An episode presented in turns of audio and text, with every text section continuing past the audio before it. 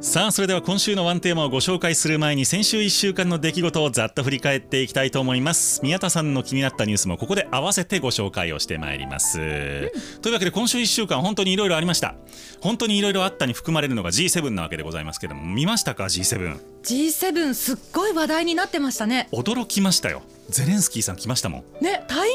でなんかそう一体どうやってその安全を確保しながらはいいらっしゃったんだと、なんかその裏にはすごいいろんな人の血を吐くような努力があったんだろうなと思いますいやね。本当にそうなんですよ、ねであのフランスのねあの政府専用機に乗ってきたりとか本当にいろんな国のあの助力があってああいうことが実現したんですけどやっぱあのね首脳がの並んで撮ってる写真とかちょっとなんか感動しちゃいましたよね。ねなんか先進国の首脳たちがここ日本のここ広島でうん原爆のね展示も見たっていう本当にそうですすごい歴史的な意義のある日だったんだなってなんか始まる前までそんなに思ってなかったんですけど、うん、始まった後くらいからそしてゼレンスキーさんが対面で来られたあたりから、これはすごいことになってるんじゃないかなって思いましたね。そそうですよね、まあ、本当にあのそういう意味ではあの支持率も爆上げしておりましたし岸田政権のう。なんですか、はい、まあ、うわあそその直後にあの息子さんの変な報道も出ましたけども もうあのタイミングは性格悪いなと思いましたねさすがにねねえ上げて下げてみたいなね上げて下げてみたいな、うん絶対温存してたでしょそのネタみたいなの 本当性格悪いなと思いましたけどもね温存してたんだろうかんまあうんいろいろとあの思惑はあると思いますけれど もそんな1週間でございましたその G7 なんかも含めて、えー取り上げていきたいと思います、はいまず先週の金曜日からなんですけれども、えー、と消費者物価が、えー、3.4%の上昇となりました、でこれは、えー、と市場予想の、まあ、ちょうど中央値ど真ん中ということでございまして、えー、と特にそれはサプライズではなかったんですが、えー、と伸びている分野が結構意外でございまして、まあ、食料品これが上がってるのは皆さんもひしひしと感じられていることかと思います、はいえー食品9.0%の上昇えーそんな上がってるんですね去年の今頃に比べておよそ1割食品上がってます1割かでも確かに最近あの野菜とかも結構高いですよねそうなんですよ、うん野菜もそうだしあとあの安かったはずの輸入肉とかっていうのが円安もあって、あーそっか、えーあと原油の高騰もあって輸送費がかさむということで値段が上がったりしてますねへーだからあのブラジル産の鶏肉とかって多分去年の今頃はい60円ぐらいで 100g60 円ぐらいで買えたと思うんですよ、ありますねそういうのねそう今もう多分ん100円ぐらいまで上がってるんですよね、あそうですか、はいまあ、ブラジルも、えー、と鳥インフルエンザが問題になってたりとかまあ、いろんな要素が絡まってっていうことなんですけども、うんそれ以上に値上がりしてるのが実はありましてはい洗濯用洗剤うんなんと19.8%値上がりしておりますほぼ2割そう意外すぎるまあそんな毎日買うもんじゃないからそうですね気づかないかもしれないんですが、うん値段覚えてないですそうなんですあとこれは上がったなって思いますトイレットペーパ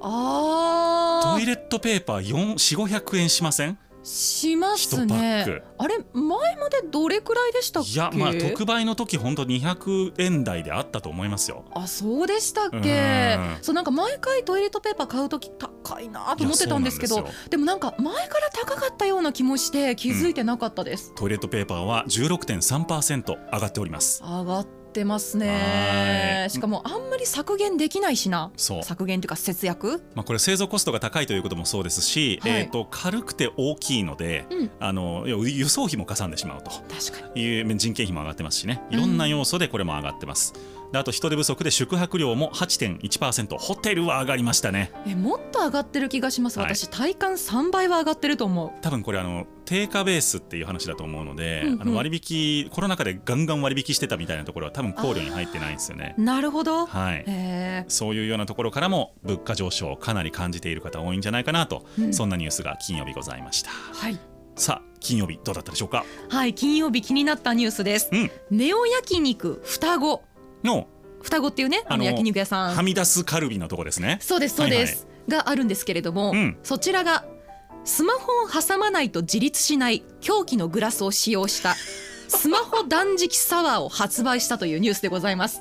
あなるほどスマホ見ながら飲めないんだそうなんです。だからせっかくそのスマホもライトをオンにして下にセットすることでめちゃくちゃ映えるはいキラキラドリンクができるもののはいはい それを写真に収めることはできないという狂気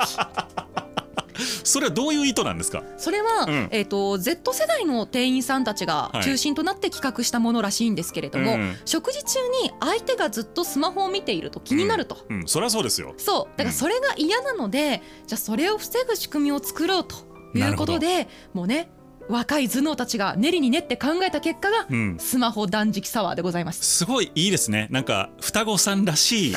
解決策というかあのパワー系のね解決策です ねあのなんでしょうねハイテクじゃないんですよねやり方があの極めてアナログな形ですいやね本当にそういうのすごいなって思いますあのそこに穴の開いてる杯とかもあるじゃないですかえそんなんがあるんですかそうですだからもう、えーあの置けないんです漏れちゃうから一気飲みし一気に飲まないと置けないみたいな杯が一気専用杯そうそうそう素晴らしいあですそねんな大きなもんじゃないですよ手うん手に収まるぐらいのあれですけども、はいはいはいそうそうだかはらい指で塞ぎながら飲まないといけないみたいなのとかです ね本当パワー系だないやそういうのねあの発想が酒飲みでいいですねそうですね大好きうんスマホを断食することで映える新しいサワーができたということでございました、 ぜひ皆さんお近くに双子がありましたら行ってみていただければと思いますでもな本当にでもあのー隣の席でうんそれをされてても僕は気になりますえあの2人で来てるのにスマホずっと見てるみたいなのうん、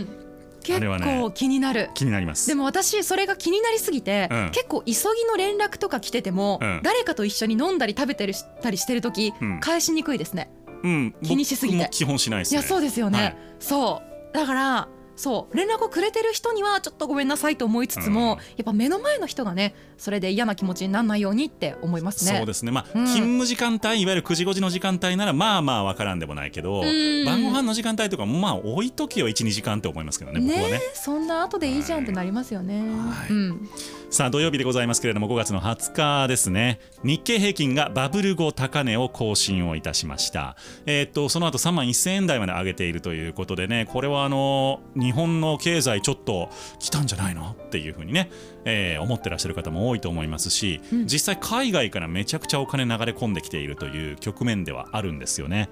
へえなのでこれがあのまあ一つの要因としては今円安になってきているので、うんうん海外の投資家から見ると日経平均の値段ってドル建てではそんな変わってないと、ああ、はい、いう事情もあったりしますうんだからドル建てではあのバブル後高値まだ抜けてないんですよあなそんなトリックがあるのかそうそうだから海外投資家からすると割安なんですめちゃくちゃ、へえうん、じゃあそっれだったらまだまだまあ上がっていく可能性もありそうって感じですよねていうのを柳谷会長にお8時台の後半でお聞きしようかなと思ってます楽しみで楽すしみでございます、うんチャンネルはそのままでございますはい、さあ土曜日どうだったでしょうかはい、土曜日のニュースすごいですうん AI が心を読むかもほう脳内の思考を文章化する解読機をアメリカで研究開発されているといういやーん怖いニュースでございましてはい、我々が言葉にしなくてもうんその脳波を学習することによってうん、何を思っているのかというのを、まあ、し7割から8割くらいの精度で当ててくるという機械が開発されましたなんかそれとかスマホに内蔵されたら嫌ですね。そうですねちょっとそれでその自分の考えててうん思ってても言ってないようなことがバレてしまうのは嫌なんですが、うんあのー例えば病気なんかで意思疎通ができなくなったあ人そうね。のコミュニケーションす手段としては非常に、まあ、うんうん画期的な手法になりそうという確かに。ところですね。いやでもなんかその会議中とかにねうわうん眠とか腹減ったとか思ってんのをなんか そうそうそうそうそう上司とかに悟られるのは嫌ですよねね。嘘発見器みたいな使い方にな ると最悪なんですけどまあでも確かにおっしゃる通りそういうねえっ、そとう病気でっていう方々にはすごく応用措置もあ応用の余地がありそうですうし、ん動物なんかこれも虐待になるのか。あーいや動で物のも脳波を分析したりしたらね。どうなんだろうただ今回そのどうやってその言葉が分かるようになっているのかというと、うんあのー音声の物語ですねうん物語をお16時間分聞いてもらうとうんでそのその時の脳波を分析して、うんで別の物語を聞いてもらった時にそこの機械学習の結果からこういう脳波だとこういうことを言っているみたいなのが分かるようになるわけなのでなるほどそもそもその何を言っているのかの正解の学習するデータがないあーなるほどとなるほどそうです多分読めないので動物に関してはまだまだ研難しい究かなこれからなんじゃないかなと思いますね。面白いですうねー AI はでも人間を助ける方向に行くとものすごい力になりますからねねいや本当本当にチャット GPT とかもやっぱすごいですよね。楽しみなところですよ、うんはいはいさあ日曜日でございますけれども、えー、と G7 の首脳宣言が、まあ、これ土曜日には出たんですけれども、えー出されましたで、まあ、日曜日に閉幕をしておりますけれども、えーこの首脳宣言がですね国際秩序維持へ結束を強化をしていきましょうという内容になっていたんですねうん当たり前じゃんって思うじゃないですかうんはい G7 の首脳宣言でそのいわゆるその力による現状変更に反対みたいなその中国とかロシアとかを意識した首脳宣言ではなくって G7 が結束をするよっていうワードしか使われてない首脳宣言って実は珍しいんですよ。ほうはい、だから誰かを敵視をするんじゃなくて、G7 でこれからまとまっていきますよっていう宣言になってる前向きなうんうんでこれ何なんだろうなと思って僕もあのいろんな記事を読んだりしてたんですがこっからは僕の完全な試験なんですけれども、はいあのー G7 という、まあ、先進国の,、ね、あの集まりがあるじゃないですか。はいでこれで、まあ、あのいろんなことを当然決められるわけなんですけれども、うんこれまでの世界秩序の中で国際的な問題を解決をする場所っていうとどこがあったでしょえー、わかんないです。う国連とかっていうのがあったんですけあどはいはいはいそうそかう国連の安全保障理事会っていうのがまあその世界のいろんな紛争を解決をしたりとかっていうのを、そういう場所として機能していたはずなんですがはいそこの常任理事国であるその中国とかロシアとかっていうのが拒否権を持つっていうことになると結局その国連国連のじょ安全保障理事会が今機能不全に陥っている状態だとうんうんいうふうに考えられるんですよね。あその中でじゃあ G7 というのを新たな国際秩序の場としてうん機能させようというふうな方向に行く第一歩がこれ広島だったんじゃないかなっていうーうわそこまで考えてゼレンスキーさんまで呼んでっていうのを岸田さんがもしやってたんだとしたらこれすごいことだなと思いますけどねすごいことですね。そうなんですお俺たちが秩序だっていう。そうまあ新たなうんあのーそう先進国側の秩序というものをう G7 というのを場として作っていこうとまあ、はあ国連新たな国連をここで作ろうとしているんじゃないのかなっていう邪推えー、答え合わせは一体いつになるでしょわうかんね。ない、うんでも実際国連の安全保障理事会そういう問題今あるので、あはい、だから物事を決められない非難決議さえ出せないみたいなーうん状況になってしまっているのであれば、ありそうそうなんですよ。確かうに。んへえというお話日曜日でございました。すごい裏目的みたいな。まあ、裏っていうかねうんまあそうだろうなっていう感じがしました。なるほどです。日曜日どうだったでしょうか。はい、日曜日もうん AI の話題でございます。AI で、えー画像生成技術がありますよねあ。ります。あれってあの美女美少女に関してはすごい精度で、えー素晴らしい画像を作ってくれますけれど もそうですね宮田さんもちょっと冷や汗かいてますよね最近。書いてないんですけ どそうですか。あのー例えばノビーさんのようなはい普通のおじさん の画像生成ってなんか失礼ですよ ね。難しいんですよね。 あーなるほどやっぱねそ。の美女とか美少女の学習データはたくさんあるけれども、はいはいのびさんのような普通のおじさんの何回も言う必要ありますか それ。大丈夫ですか。こらえられはないくなっ僕てきちのよゃっうたな。普通のおじさんの。はい、のびさんのような普通のおじさんの,、はい。あの画像生成するのって極めて難しいんですってあ、そうなんですねや。っぱ学習データがむずあのなかなかないっていうのでそっか。ちゃんとバッチリ写ってる写真がないのか。そう女性ほどやっぱりたくさんの量がないらしいので、わざわざあげないですもんねそんな写真。まあ、そそういう傾向が、ね、あるみたいでなんでお普通のおじさんを出力するっていうのは難しいとはあ。いうことがあるらしくって、はい。で、えっと、そんな中ですねウェブ制作会社の代表の方が、うんあの普通のおじさんを、まあ、描くことにやっと成功しました そうすごいですね。そうっていうのを出したらなんとはい。そっくりさんの実在の人間が現れたんですよ。ああなるほど。そう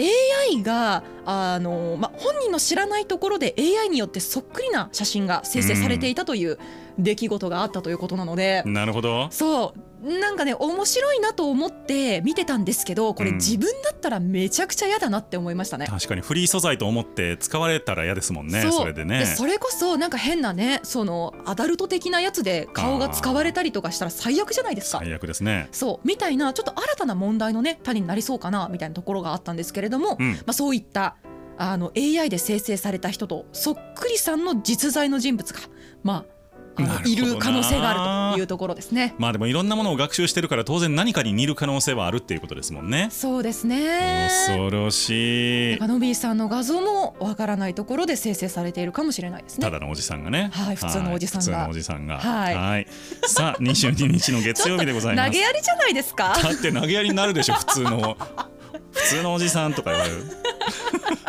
はい、次に行きましょう。いきましょう、はい、 22日の月曜日でございます、うんえー自民党早期解散に期待ということでございまして、うん先ほどあの自民党の、ね、支持率岸田内閣の支持率が、えー、と上昇しているという話がございましたが、うんもう解散するなら今でしょうという話で自民党が盛り上がっておりますで、まあ、当然今それだけ支持率が上がっているという状況の中で解散総選挙を行えばですね、えーまあ、議席を増やすことができるとあーいうこと、まあ、そういう思惑があるわけなんですが、まあ、岸田さんとしては今のところはそれ考えてないよというふうに、えー発言をしています、まあ、当然今その足元のお子どもの、ね、政策の方針があったりとかあー大きな課題としてあったりとかですね、あとお防衛問題であるとかもう本当に課題が山積している中でやるべきことはそれじゃないということを、えー岸田さんとしてはメッセージで、えーとして出しているんですけども、うん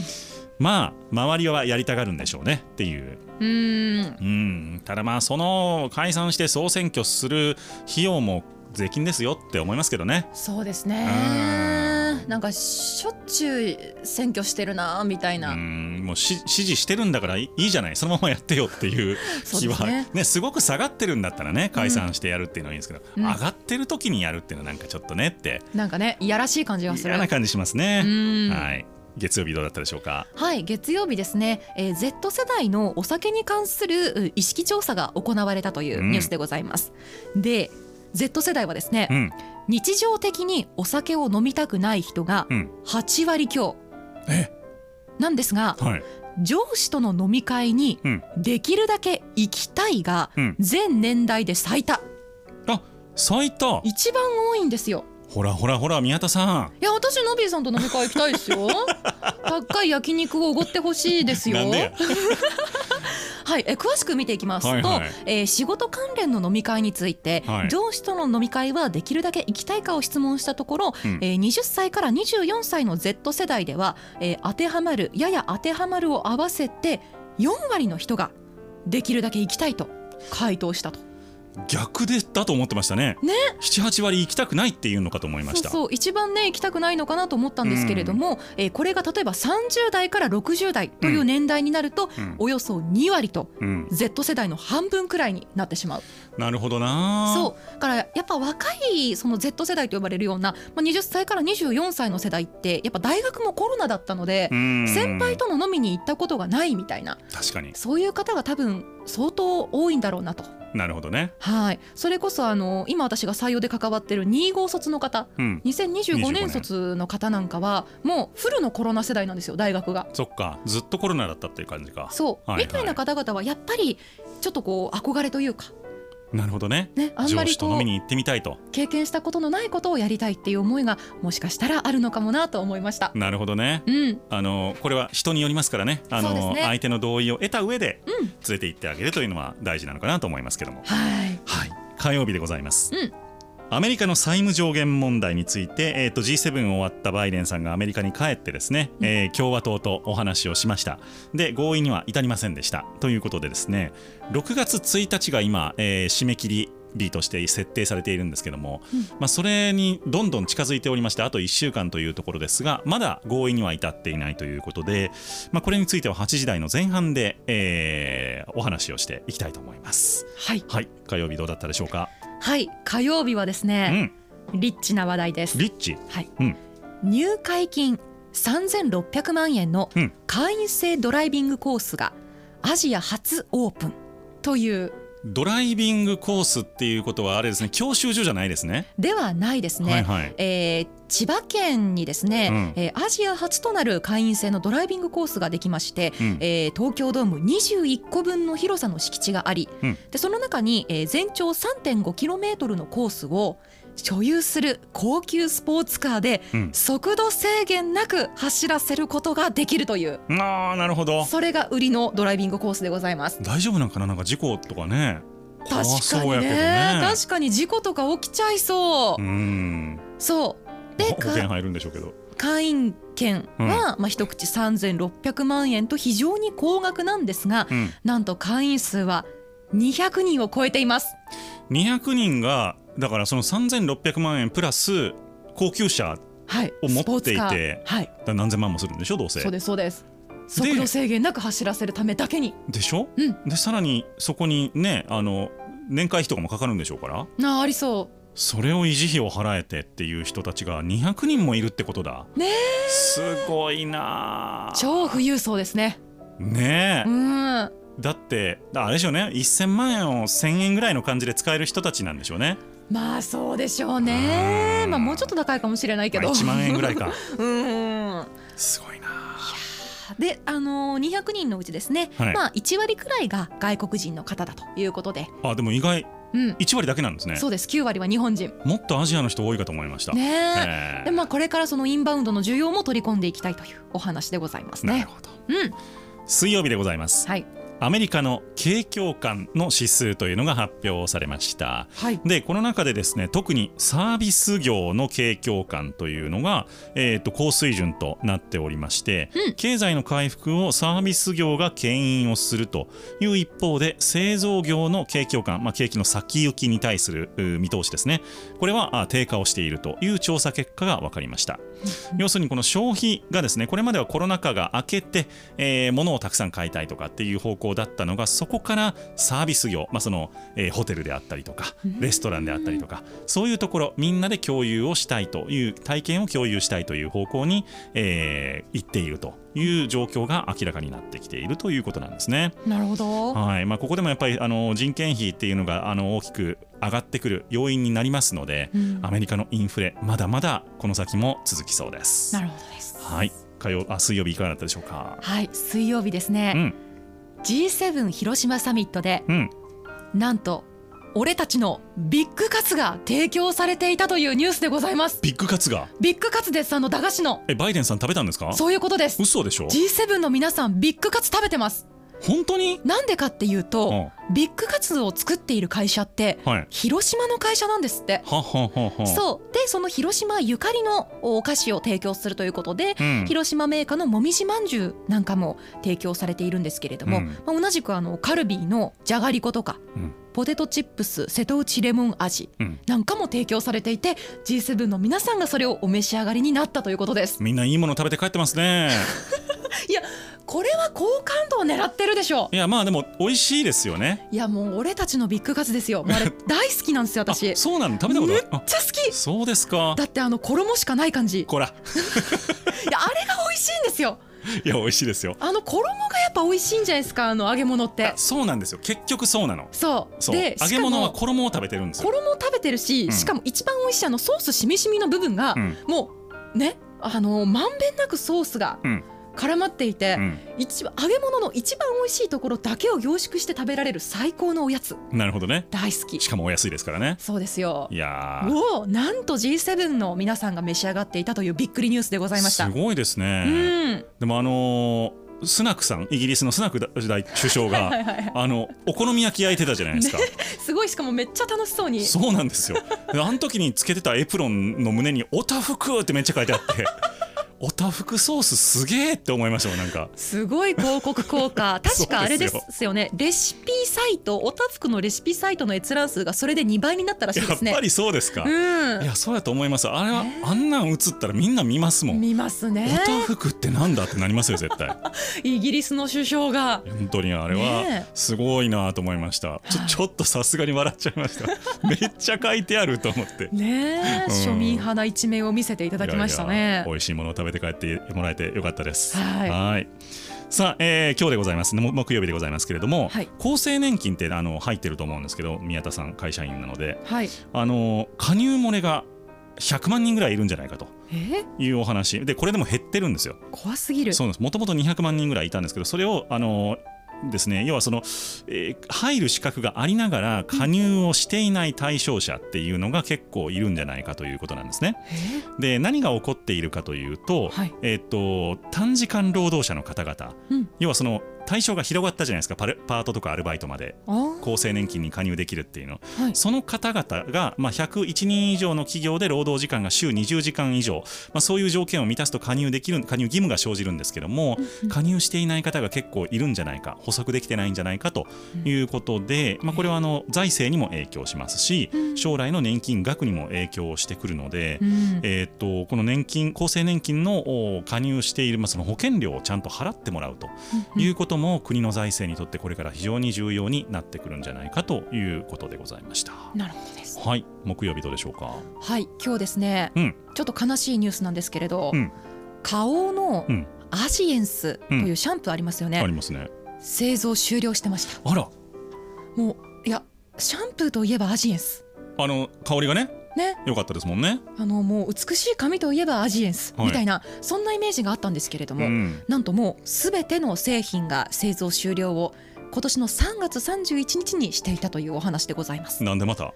あのブランド戦略の見直しとといいうところで、まあ、確かに最近あのドラッグストアで見かけないなとは思ってたんですよね。うんうんどんどんそのシャンプーもその大手メーカー以外からうんさまざまなものが出てきていておそらく競争が過熱しているんだろうとうんいうところで、えーっとアジエンスではなくですね、まあ、そのブランド戦略の見直しをする中で販売の終了が決まったということらしいです。あーうんまああのねこのブランドずっと使ってたのにっていうのがなくなっていくのはちょっと悲しい感じはそうですいたしますけどもねはいというわけで1日1本このニュースだけは押さえとけのコーナーでした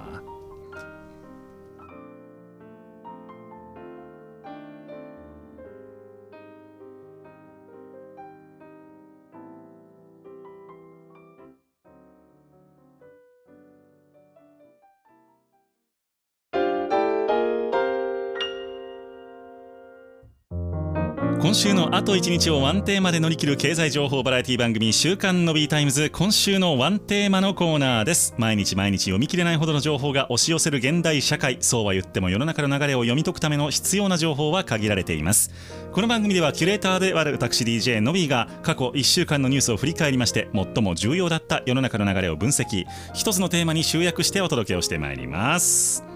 今週のテーマでございますけれども、うん半導体と AI は資源になるのかというテーマでいきたいと思います。 AI が資源にはいはい、あのーまあ、G7 の場でも実は話題に上ってた AI 対話型 AI, AI なんですけどもはいこの AI の発展と切っても切れない関係にあるのが半導体なんですねちょっとコメントもいただいてましたけれども、あの NVIDIA という半導体のメーカーの決算が非常に良かったということで、えー昨日大きくえー株価上げてるんですね。であのいわゆるインテルとかって有名じゃないですか。うんうんでインテルああいう入ってるそうそうそうそう、はいコンピューターの中央演算装置と呼ばれているやつですけども、そういうのによりもさらに性能が高い画像処理に特化したグラフィックカードと呼ばれるのの半導体を製造しているのが NVIDIA なんですけれども、要はそのゲームのあの画面をリアルに再現をする、うんうんすごい計算量が多くてあーリアルタイムの処理が必要とされるんですが、はいまあ、そういう半導体の需要が高まっているというような話があるんですが、うんうんただこの AI もできて半導体も作れてっていう国ってうん意外とないんですよ。うーん両方できる国っていうのはなかなかなくてはいだからこそ、まあ、規制をするにしても発展をさせるにしても国際協力っていうのがどうしても必要になってくるんですよね。うーんまあ、そういう中で大きな動きがこの1週間相次ぎましたのでそんなニュースを見ていこうと思います。はいさあ、えー先週の金曜日のニュースからいこうと思うんですけれども、半導体対日投資2兆円超ということでございまして、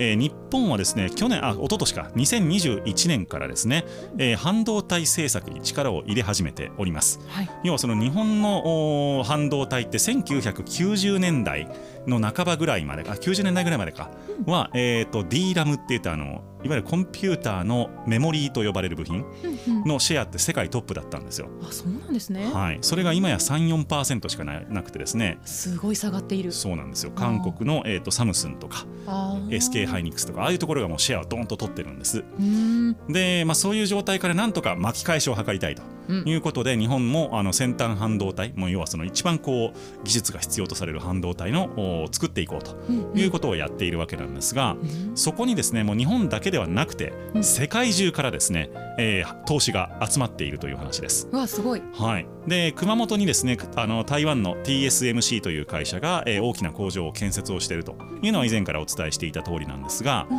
うんそれ以外にもですね神奈川にサムスンが、えー研究拠点を開設をしたりとかあとアメリカのマイクロンマイクロンテクノロジーという会社が、えー広島にですね今度工場を作るとかうんうんあと、えー富山ですねにインテルが工場を持つ企業の買収をしようとしているとかはいろんな形でですね2兆円を超える投資が今集まっているということなんですね。あへーはい、でなんで日本にわざわざ半導体投資をしてくるかということ理由大きく2つありまして、はい一つは中国の中国の半導体というのをこれ以上ちょっと当てにできないという状況になってきた、なるほどまあ、それはあの国防の観点とかもいろいろあるんですけれども、うんまあ、中国で作った半導体中国メーカーの半導体というのを、えーアメリカとか、まあ、G7 の国とかで使うのがなかなか政治的に厳しくなってきたということが一つうんうんでもう一つは日本は生産量こそそんなにないんですけども、うん半導体を作るための装置これを作る技術に関してはまだまだシェアが高いんですね半導体を作るための装置そう半導体の製造装置はあはあはこれについては非常に高い技術を持っていてあへーその装置を輸出するっていうことに関してはまだまだシェアが高いんです、はあはい、であとあのウエハーって言ってあのシリコンのこんな円盤みたいなのがあるじゃないですか半導体を作るためのはいはいはいは非い常に精度が高くできている円盤があるんですけどもはいその円盤も日本トップシェアなんです今、へえはい、新越化学とかっていう会社があるんですけどもはあそうかそういうそうなんですなんかしね普段は見えてないところですけどそうまうあ、んそういう技術力が日本にはまだまだあるからうんじゃあその技術力と、えーお金をちゃんとあつ合わせてですね、うん最新のものを開発をしていこうと、うんうん日本初でということで投資が集まっているということのようなんですね。なるほどはい、なので最近日本であのそれこそサイバーエージェントさんがあの AI やりますとかって言ってたりとかするじゃないですか。うんうんそういう動きも結構重要で、うん要は AI も半導体もできる国に日本はなっていきたいっていうことなんですよね。は、